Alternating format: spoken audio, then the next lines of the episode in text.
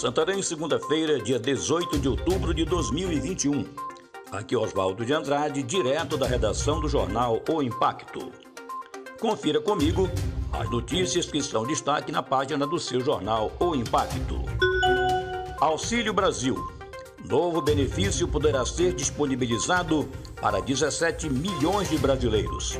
Anunciado em agosto deste ano, o novo programa de transferência de renda, o Auxílio Brasil, deve substituir o Bolsa Família em novembro. Em entrevista ao programa Brasil em Pauta, no domingo passado, o ministro da Cidadania, João Roman, falou sobre o assunto. De acordo com o ministro, o novo programa vai interligar ferramentas do Estado e integrar políticas públicas para a população de baixa renda ou em situação de vulnerabilidade. Concurso. Edital será publicado nos próximos dias. O Ministério Público do Estado do Pará publicou no dia 15 o edital do PSS que prevê a contratação temporária e emergencial de analistas jurídicos até a homologação do resultado do concurso público para servidores do Instituto, cujo edital será publicado nos próximos dias.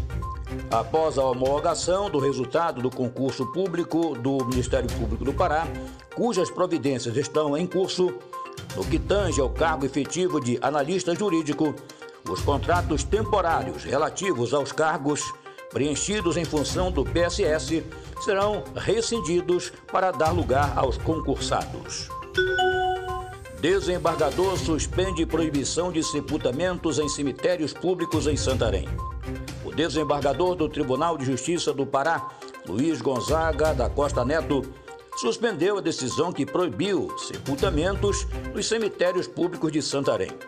Na deliberação, ele determinou que a Prefeitura de Santarém realize a regularização das licenças ambientais no período de 180 dias.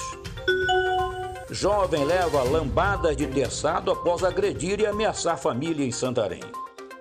Na manhã de sábado, dia 16, o jovem identificado como Arlisson Costa, de 19 anos, foi encaminhado para a delegacia após ser denunciado por agredir a pedradas duas pessoas em uma residência situada no bairro Santarenzinho, em Santarém.